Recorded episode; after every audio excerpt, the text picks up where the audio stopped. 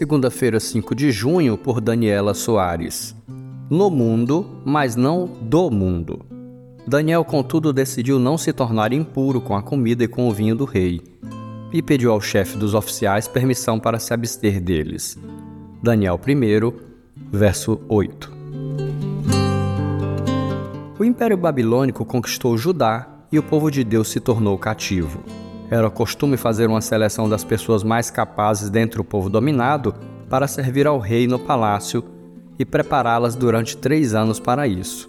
Enquanto esse treinamento acontecia, o indivíduo seria formatado de acordo com os costumes e crenças do império ao qual serviria. A ideia era transformar os judeus em babilônios.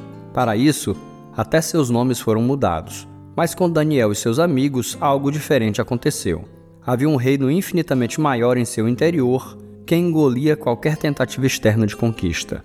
Mesmo com a sua liberdade limitada pelo Império Babilônico, Daniel e seus amigos ousaram se manter fiéis ao seu Deus e não se tornar impuros com a comida e com o vinho do rei.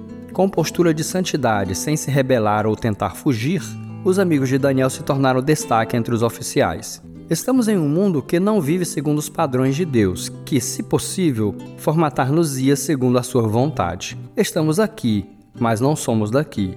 Mesmo que parte da nossa liberdade seja roubada, nosso interior não está cativo. Somos livres para ser quem Deus nos chamou para ser.